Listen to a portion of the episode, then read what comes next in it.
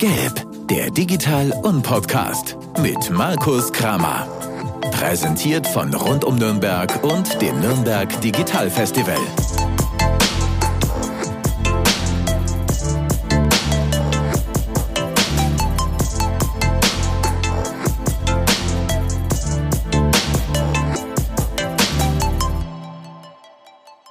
Ich sage Servus und herzlich willkommen zu einer weiteren Ausgabe des Gelb-Podcasts.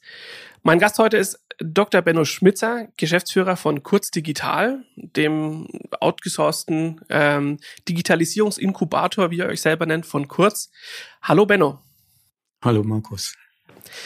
Ich finde es ja mega spannend. Vor, vor ein paar Folgen war der Benny vom Zollhof hier und wir haben darüber gesprochen, dass ja auch ähm, große Firmen teilweise ihre Digitalisierung und Innovationszentren auslagern. Und äh, jetzt habe ich heute jemanden da, wo das genauso der Fall ist. Aber bevor wir ins Gespräch einsteigen, magst du vielleicht dich unseren Hörern ganz kurz vorstellen und ähm, vielleicht auch sagen, was deine Aufgaben bei Kurz Digital sind? Ja, gerne. Also mein Name ist Benno Schmitzer. Ich bin äh, seit 2016, seit der Gründung bei Kurz Digital Geschäftsführer. Ähm, wir sind quasi ein, ja, ein ausgegründetes Digitalisierungsunternehmen der Leonard Kurz Stiftung Co. KG, eine der Kurzgruppe, wie wir in Kurz sagen, ja, äh, ist eine, ich würde sagen, eine der Hidden Player, Hidden Champions im Mittelstand für Beschichtung und Transfertechnologie in Fürth. Mhm. Die wenigsten kennen ihn, ja. Ja, und für den, dieses Unternehmen ja, machen wir hauptsächlich äh, Digitalisierungsprojekte. Digitalisierung, ja, haben wir mal drüber gesprochen, ein bisschen schwammig immer. Also ja, früher hätten wir Softwareprojekte gemacht und Prozessverbesserung und Innovation. Und das machen wir für dieses Unternehmen. Es ist ein Familienunternehmen, über 100 Jahre, ich glaube 125 Jahre alt, familiengeführt. Und das versuchen wir jetzt in das digitale Zeitalter zu bringen.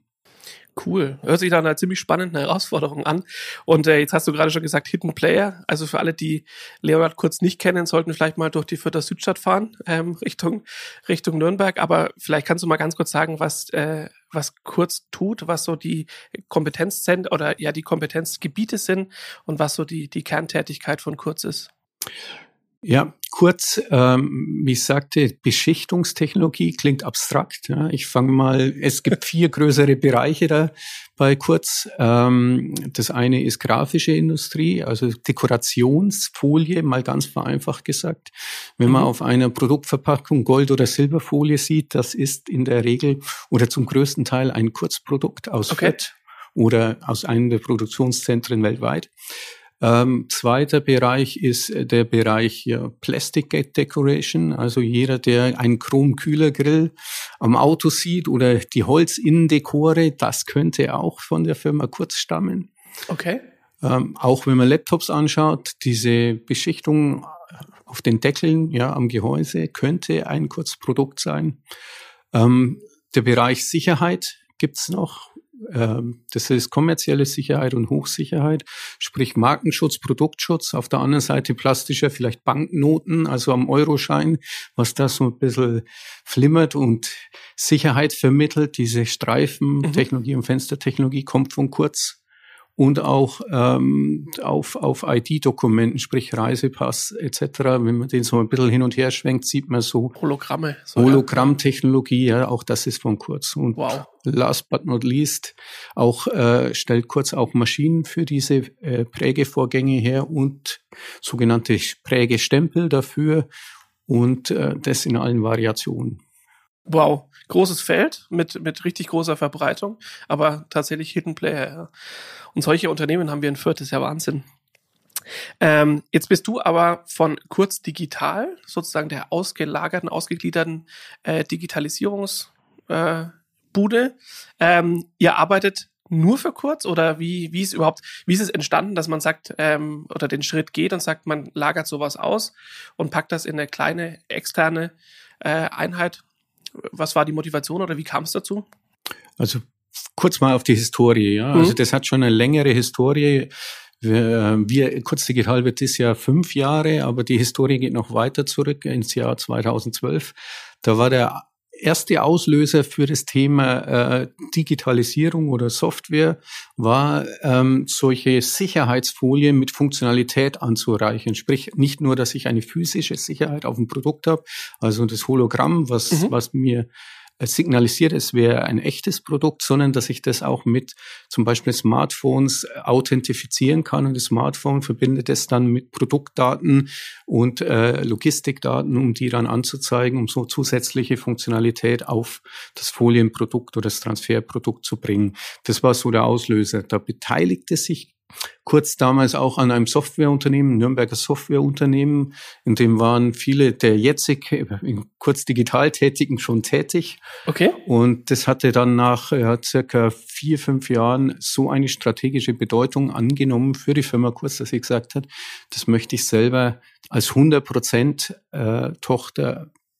ausgründen sozusagen. Und so mhm. sind wir 2016 als Kurz Digital entstanden, sind vom zu zehnt in dieses Unternehmen gegangen und haben das jetzt seitdem ja weiterentwickelt. Ja, aktuell sind wir knapp 40 Leute, die ja, wir sagen zu 95, 90, 95 Prozent für Kurzarbeiten, aber auch für 10 Prozent für, wir sagen immer nicht Kurzkunden, also die nicht äh, mit Kurztransferprodukten bedient werden. Ja. Okay. Ähm, das heißt, ihr digitalisiert nicht nur das Unternehmen Leonhard Kurz, sondern kümmert euch auch um Digitalisierung von Produkten und digitale Produktentwicklung. Also es ist ja immer die eine Geschichte, wenn man sagt, man digitalisiert ein Unternehmen, dass man die Prozesse, Abläufe, das, was man intern sozusagen tut und wie man es tut, äh, in digitale Form und ins 21. Jahrhundert bringt. Aber wenn ich das richtig verstanden habe, äh, entwickelt ihr ja auch digitalis digitalisierte Produkte mit. Ja, unsere ursprüngliche Zielsetzung war, nicht intern zu digitalisieren, sondern quasi die Produkte, die ein Kunde von Kurz benutzt, mit digitalen Mehrwerten zu versehen. Okay. Das war oder das ist auch unsere Hauptaufgabe. Es hat sich natürlich im Laufe der Zeit jetzt noch ergeben, dass wir gerade über, über Technologien wie Machine Learning und künstliche Intelligenz jetzt auch innerhalb von Kurz mitarbeiten, zum Beispiel Produktionsoptimierung, ja, Vorhersagen zu treffen, wie die Produktion äh, stattfindet, etc. Lass uns noch mal kurz über das über das Thema Ausgründung, Startup-Kultur. Also ihr habt einen relativ frischen, also wenn ich es von der Webseite sehen oder erstalkt habe, ein relativ frisches, ein junges äh, Auftreten, eine junge Außenwirkung. Ähm, das ist im Prinzip so ein bisschen das, was ich auch mit, mit Benny vom Zollhof äh, neulich besprochen habe in einer der vorherigen Folgen, dass das Thema Startup-Kultur, junge Kultur, ähm, gerade für im Innovationsbereich extrem wichtig ist. Warum äh, stellt ihr euch so auf? Warum ähm, oder warum funktioniert es so besser als ausgegründete eigene Einheit, wie wenn man sowas unternehmensintern macht? Ich denke, äh, der, der Hauptgrund ist, dass äh, man jetzt, also wir durften ja auf der grünen Wiese anfangen. Mhm. Ja, das ist auch selten mhm. in der, im Vor Berufsleben, dass ja. man komplett mal auf der grünen Wiese anfangen äh, darf. Da konnten wir auch unsere Ideen verwirklichen. Das heißt, wir haben von Anfang an Kernfunktionen, die wir sehen, wie das Recruiting, wie das Personal, wie die Personalentwicklung, haben wir sofort bei uns angesiedelt, ja, im jungen mhm. Team. Also ich bin jetzt der zweitälteste mit 49, ja. Die, wir haben aber einen Schnitt von knapp 30. Okay. Das heißt, äh, bei 40 Leuten ist es äh, sehr, sehr jung im Schnitt. Ähm, und wir haben im Prinzip gesagt, wir nehmen die Personalsache selber in die Hand, in der Personalentwicklung. Und wir haben uns äh, außerhalb des, äh, der Muttergesellschaft angesiedelt, weil wir äh, weder gerne Regeln noch standardisierte Prozesse haben äh, und haben wollen, solange es geht, von den Größen und mhm. von der Struktur. Und weil wir auch eine andere, äh, sagen wir mal, ja, Einrichtung, ja, also das ganze Ambiente, der ganze Flair, der dort äh, verbreitet wird, ist natürlich ein anderer, als wenn man in ein ähm, ja, familiengeführtes Traditionsunternehmen geht. Ja, das Großes sind, familiengeführtes Traditionsunternehmen, genau, ja. ja. Das sind halt die Büros standardisiert, das sind die Urlaubs- äh, Prozesse, Antragsprozesse standardisieren und all das haben wir bewusst nicht gewählt. Okay. Um auch äh, Leute anzuziehen mit, mit hoher Verantwortungsbereitschaft mhm. und äh, sagen wir mal auch sehr viel Selbstverantwortung. Also das Thema Kultur spielen wir eigentlich jedes Jahr neu. Also es ist ein Kernthema. Mhm. Wir haben jedes Jahr Kickoff und ein, ein großer Teil im Kickoff ist nochmal die Weiterentwicklung unserer Kultur und unserer ja, mhm. nicht vorhandenen Regeln. Ja, so muss man das sehen. Okay. Ähm, hat für euch natürlich wahrscheinlich auch den oder den großen Vorteil, dass ihr dann die Leute findet, die ihr braucht. Wenn du sagst, ihr wollt eigenverantwortlich arbeitende Leute, die gehen ähm, oder Menschen, die gehen in der Regel ja nicht in einen Konzern, der mit verkrusteten Strukturen. Okay. Verstanden. Das heißt, ähm, gib uns ein Gefühl für, wie eure Unternehmenskultur aussieht oder wie ihr zusammenarbeitet. Ähm, du hast es gerade schon gesagt, die Mitarbeiter müssen eigenverantwortlich handeln und denken können. Ähm, das heißt, ihr habt keine Hierarchien oder wie seid ihr organisiert intern? Ich Nein, frage also, für einen Freund. Bitte? Ich frage für einen Freund. Also äh, es gibt ja eine eine Hierarchie gibt, die ist inhärent in einer Gesellschaft, das ist der Geschäftsführer oder bei mhm. uns die drei Geschäftsführer. Okay. Äh, das lässt sich nicht wegdiskutieren. Danach gibt es aber weder äh, eine festgelegte Teamstruktur, Abteilungsleiter oder Teamleiter. Das gibt es nicht. Die Teams finden sich im Prinzip selber. Die sind zum Teil aufgestellt nach nach fachlichen Themen wie iOS-Entwicklung oder nach Projektthemen. Ja. Okay. Das findet sich in der Regel selber und verändert sich auch je nach Dynamik der, der Kundenprojekte wieder anders. Okay. Ähm, also ich bin neugierig, weil ich es mega spannend finde. Wie entstehen bei euch Projektteams? Also wenn ihr jetzt ein, ein Projekt sozusagen reinbekommt oder ein Thema, ähm, um das ihr euch kümmern dürft oder sollt, ähm, wie funktioniert dann so eine Projektteam-Zusammenstellung? Ja, das würde ich jetzt als klassisches Software-Hausthema sehen. Ja, wir sitzen einmal in der Woche zusammen, ja, okay. die Projektleiter und äh, die Führungskräfte sozusagen, also die paar Geschäftsführer, die wir haben, und dann verteilen wir die Ressourcen und denken, wie passt das zusammen und wie harmoniert das. Okay. Ähm, mit zunehmender Größe ist es natürlich, dass wir versuchen, äh, quasi Themen auf, auf ein virtuelles Team draufzuwerfen, was das abarbeitet über einen gewissen Zeitraum, bevor es dann wieder wechselt untereinander. Mhm. Okay, ziemlich spannend. Ähm, jetzt, wir haben gerade im Vorfeld schon drüber gesprochen, Digitalisierung ist immer so ein abstraktes Thema. Also wenn, auch wenn ich drüber spreche, dass wir als, als Gigatech Digitalisierungsprojekte umsetzen, kann man sich in der Regel extrem wenig drüber vorstellen. Darfst du ein bisschen drüber sprechen, was so konkret Themen von Projekten sind, was ihr da anpackt? Ähm, und äh, ja, was halt sozusagen Projektinhalt ist, also was ihr an der Stelle verändert? Ähm, ja, kann ich, kann ich äh, bei, ich kann zwei Kundenprojekte mal nennen, mhm. ja, das ist ja immer alles unter NDA verschlossen in diesem Sicherheitsbereich. Also äh, beispielsweise, äh, ich denke, hier kennt, kennen die meisten in Deutschland WebID oder ID Now. Wir haben äh, für einen brasilianischen Onboarding-Dienstleister genau diese Themen gemacht. Dort ist es ein bisschen okay. anders als in Deutschland. Da gibt es keine Regulatorik, sondern da schickt jeder ein Foto von seinem Pass oder von seiner, seinem Führerschein, was er auf dem Bein, äh, sich aufs Bein gelegt hat, rein. Und äh, wir haben im Prinzip für diesen brasilianischen Dienstleister dann äh, den Prozess äh, automatisiert, dass wir über Bilderkennung und Auslesen von den Informationen der Pässe äh, im Prinzip die Daten zur Verfügung gestellt haben und geprüft haben, ob die Ausweise äh, ja, authentisch sind, verifiziert werden können. Und mit diesen Prozessen werden dann eben Kreditkartenkonten oder Bankkonten eröffnet. Okay.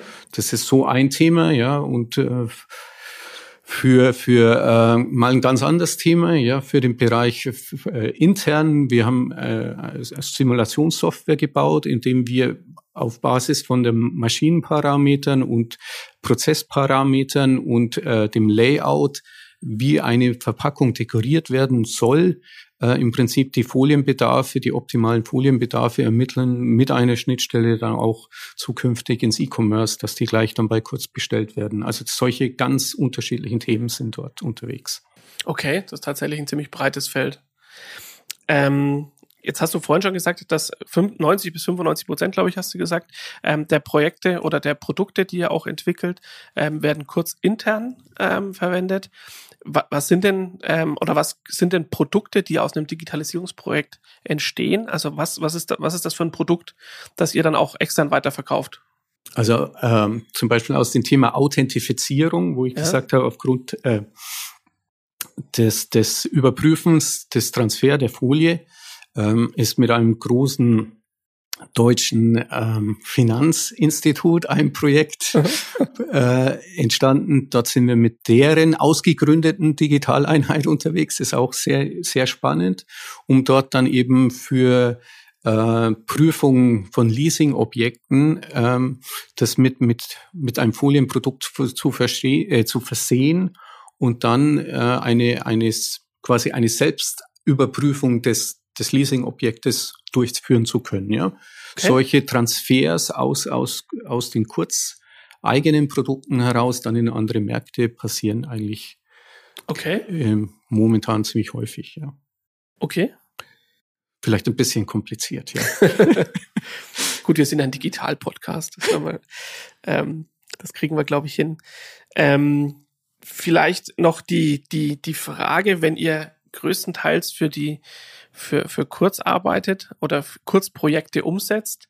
Ähm, wie habt ihr, was habt ihr da so für ein, für ein Standing? Ich könnte mir vorstellen, wenn die junge, hippe Digitalisierungstochter dann im Konzern ankommt und äh, sich da ähm, um verkrustete, vielleicht schon äh, so klassische, haben wir schon immer so gemacht, Strukturen kümmern darf und das aufbrechen darf oder soll.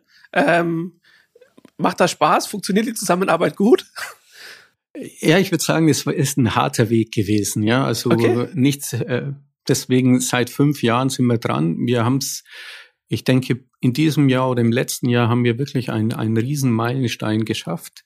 Ähm, es gibt jetzt Digitalisierungsverantwortliche in den einzelnen Bereichen, quasi mhm. als als Brückenkopf. Das mhm. heißt, das sind auch junge Wilde, die dort jetzt unterwegs sind und dann ist der, der Fit deutlich besser. Okay. Ähm, und das entwickelt sich natürlich jetzt äh, sehr, sehr, sehr positiv. Ja, also wenn man der erste Weg war, wir haben es nicht geschafft, in diese Strukturen reinzukommen. Dann gab es eine zentrale Digitalisierungseinheit, Digital Transformation by Kurz, die uns die Türen geöffnet hat. Und jetzt sind quasi in den dezentralen Einheiten, in den Business Areas auch Personen, die sich wirklich explizit um das Thema Digitalisierung kümmern. Und so haben wir Stück für Stück sind wir da hineingekommen. Okay. Und jetzt ist es mittlerweile ein, ein, sehr tolles Verhältnis, ein partnerschaftliches Verhältnis, wo äh, Themen von hüben wie drüben kommen. Ja. Jetzt äh, vielleicht ganz ketzerische Frage. Ähm, ihr seid ein, eine, eine Digitalisierungstochter. Was denkst du, wie viel Prozent der Digitalisierung, oder es gibt ja den, den großen Irrglauben, dass Digitalisierung Software bedeutet und Softwarelösungen und Technik bedeutet. Ähm, wie, aus deiner Erfahrung, wie viel Prozent von so einem Digitalisierungsprojekt ist tatsächlich Technik und Technologie und wie viel ist Mensch, Politik, Gespräche führen, also es äh, ist, es hängt natürlich ab von, von dem Grad der schon digitalisierten Einheit, ja. Aber im Schön Prinzip gesagt. würde ich sagen, wenn, wenn man anfängt, ist 30 Prozent wirklich Software, 70 Prozent ist Change Management, Reden, Austausch, Kommunikation. Hm. Und ähm, ich würde sagen, momentan sind wir ungefähr bei 50, 50. Okay. Und ähm, wir werden sehen, ob das noch besser wird im Verhältnis. Aber es bedeutet halt also immer Änderung. Anders wird, ja. Anders, das muss ja. gar nicht besser ja. sein, ja. Es, es ist halt immer ein Prozess, eine Organisation, sage ich mal, überhaupt, ja, zum Beispiel, wenn man das Thema E-Commerce nimmt, E-Commerce fähig zu machen, sprich die Prozesse auf ein E-Commerce zu streamlinen, die transparent zu machen, das ist, das ist wahrscheinlich immer der größte Teil der Arbeit, ja. Ein ganz großer Umbruch, ja, auch in der in der, im, im täglichen Doing und wie Prozesse gelebt und gestaltet sind. Ja, das glaube ich. Wir haben als zweiten großen Block oder als zweiten Block, inhaltlichen Block in dem Podcast, die unsere Community-Fragen, denn wir verstehen uns ja als Podcast des Nürnberg Digital Festivals, also als Community-Podcast. Und wir haben zwei Fragen, die ich dir gerne stellen würde. Beginnend mit der ersten. Was muss ich studiert haben, um bei euch arbeiten zu können? Wir können die Frage vielleicht ein bisschen aufweiten wen sucht ihr? Oder? also äh, studiert haben musst du nicht, wenn du zu uns kommst. Mhm. Wir haben von äh, Fachinformatikern, die die Ausbildung gemacht haben, die natürlich in der Unterzahl sind, das muss man fairerweise sagen. Bildet ihr auch selber aus? Nein, okay. das machen wir mhm. nicht. Äh, noch nicht, ja. Wir mhm. werden sehen, was die Zukunft bringt. Äh, bis hin zu, ja, wie mich, Doktoren, ist alles dabei, ja. Mhm. Ähm, das Einzige, was man wirklich braucht, ist Leidenschaft für, für Software. Ja, das okay. ist wesentlich. Und äh, ich möchte sogar sagen, darüber hinaus nicht nur also eine, irgendwie eine Ausbildung oder ein Wissen, sondern ähm, viele unserer Kollegen äh, lieben das. Also sie machen mehr schon in ihrer Freizeit. Also es, es gibt einfach Themen, die sie so faszinieren und das, das wäre unsere, unsere, unser schönstes Profil, wenn jemand so von einem Thema fasziniert ist, dass er das sagen wir, von sich aus schon gern hat.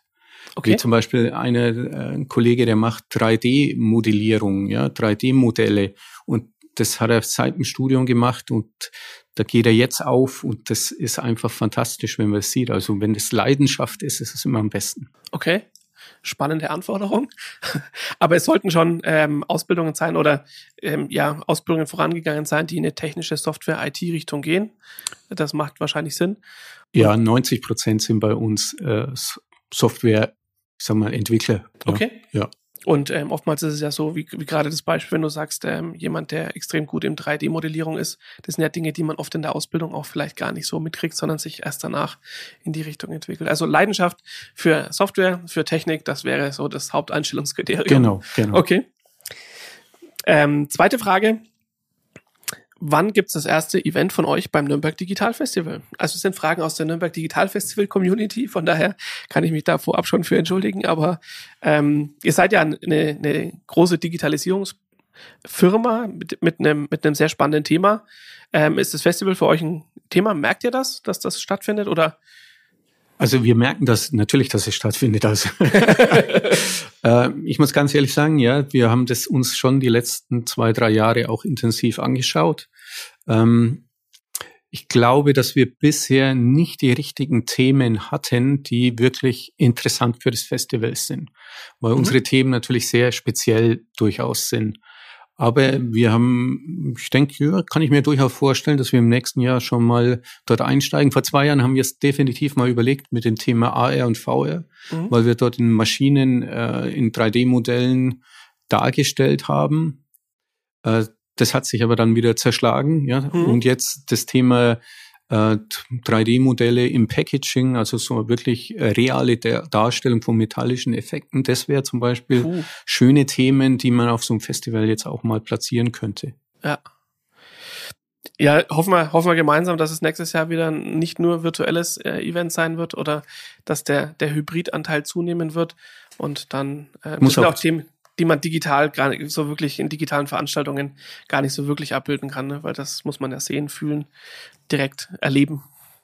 Ich bin genau in solchen Themen eigentlich ein Fan von Präsenzveranstaltungen, mhm. auch wenn man das vielleicht heutzutage nicht mehr so äußern darf. ähm, darf man schon. Ich glaube ja. wieder. Jetzt ja. darf man es wieder äußern. Ja. Weil äh, ich habe auch gesehen, ja, da ist glaube ich auf Gather Towns ist es äh, abgebildet. Wir haben das auch unser Office auch im Gather Town. Aber, Echt? Okay. Ja, ja. Stark. Aber es es ist halt nicht so, wie wenn man sich doch mal trifft und austauschen kann und diskutieren kann. Bei gewissen Themen ist das einfach vom Vorteil, ja. Ja, äh, stimme ich dir zu. Wir haben immer relativ, äh, oder unsere Veranstaltungen, also unsere im Sinne von äh, Gigatech-Veranstaltungen, meine Veranstaltungen, waren immer relativ stark auf Netzwerken und Networking fokussiert und das funktioniert irgendwie digital, also zu nur zu einem ganz kleinen Prozentsatz und deswegen freuen auch wir uns auf wieder Präse mehr Präsenzveranstaltungen. Ich glaube, man darf sagen, ich, äh, das ist schon noch politisch korrekt. Ähm, Dritter großer Block oder dritter Block äh, in unserem in unserem Podcast. Ich frage alle meine Gäste immer danach, was der größte Fail oder der größte Irrglaube in ihrem beruflichen Wirken war, dem sie auferlegen sind und ähm, was sie daraus lernen konnten. Nicht ähm, um mich darüber zu amüsieren, sondern äh, ich denke, dass das Thema ähm, Fehlerkultur, ähm, was ganz Wichtiges ist und was Essentielles ist, wie man auch mit, mit Niederlagen umgeht. Das ist was, was wir aus dem Startup, aus der Startup-Kultur, glaube ich, lernen können, alle zusammen. Gibt auch im Umfeld des Festivals dazu ein paar Veranstaltungen. Und ähm, deswegen auch an dich die Frage, Benno, was war dein, dein größter Fail und was hast du daraus gelernt? Ja, das, das ist ein bisschen schwierig, ja, weil es gibt, glaube ich, nicht den größten Fail. ich glaube, ich mache immer wieder ein paar Fails ja in meinem Leben. Aber ich, wenn ich mal Revue passieren lasse, ich habe so, glaube ich, drei ganz große Learnings, ja. Das okay. erste war, wie ich so äh, als Werkstudent tätig war für ein in der Entwicklung für ein großes Versandunternehmen. Mhm. Da habe ich mal an einem Samstag früh eine komplette Logistik quasi in den Hof fahren lassen und mein Softwareprogramm hat nicht funktioniert. Das heißt, es war ein Schaden von damals noch zu D-Mark-Zeiten eine Viertelmillion. Und mein Chef hat zu mir gesagt, okay, das war schlecht, so viel zur Fehlerkultur, hat gesagt, aber ich akzeptiere es, ich nehme auch einen Schaden mit, weil ich hätte dich kontrollieren müssen, damit es funktioniert. Mhm. Und äh, das, das ist bis heute für mich ein Vorbild. Ja. Er ist auch ein Mentor für wow, mich gewesen ja. damals. Und äh, da, da habe ich gelernt, das auch so zu handhaben. Ja, also das ist vielleicht das erste. Sozusagen, okay. Ja. Das zweite, was mir dazu einfällt, ist, äh, was ich auch gelernt habe später, ja, dass ähm, beim anderen Softwareunternehmen habe ich mal gegen einen Konkurrenten eine Aussage getätigt, ja, wegen, wegen einer Softwarekopie.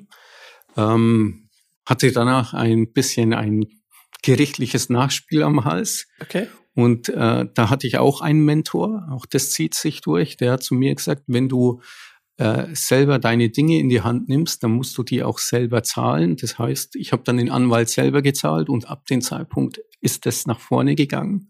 Sprich, da ist das Learning, tu es selber, wenn du es richtig in deinem Sinne haben willst. Mhm. Das versuche ich auch eigentlich jeden weiterzugeben. Und das Dritte, das ist eigentlich das Schlimmste, das in den letzten Jahren, ja, wenn man selber Gesellschafter ist, ja, du kennst es ja, und dann ein anderer Mitgesellschafter Dinge tut, die du nie erwarten wirst, du, du auch von der Vertrauensbasis her nicht erwartet hättest. Das heißt, es macht dich natürlich auch zukünftig ein bisschen geduldig und achtsam, dass du schon, egal wie gut du die Leute kennst, auch hinterfragt, was deren Motiv ist. Das okay. sind eigentlich meine drei Learnings, ja, in der Fehlerkultur. Und das versuche ich auch weiterzugeben. Aber oh, es ist wie wow. immer, mhm. jedes. Kind macht seine Fehler selber, ja. Es ist auch wichtig, dass man sie selber macht, weil sonst ja. lernt man nichts raus, ja. ja, definitiv. Wow, also das, okay, kann ich, glaube ich, also danke, dass du das mit uns geteilt hast und an der Stelle ähm, so, so offen das hier, hier kommunizierst. Sehr, sehr spannend. Wir du bist ein unfassbar spannender Gesprächspartner. Ich äh, als Host musste mich trotzdem so ein bisschen um das Zeitmanagement kümmern und die letzte halbe Stunde ist verflogen wie im ähm, im Nu verflogen. Das heißt, ähm, ich wünsche euren, unseren Hörern da draußen ganz viel Spaß beim Zuhören. Und ähm, ja, die nächste Folge gibt's wie immer in einer Woche. Und wir werden auch die Community-Fragen oder die Fragen an unseren nächsten Gast wie immer während dieser Woche in den sozialen Medien posten und freuen uns dann auf Fragen von euch. In diesem Sinne sage ich danke fürs Zuhören und danke dir, Benno, fürs Dasein. Vielen Dank.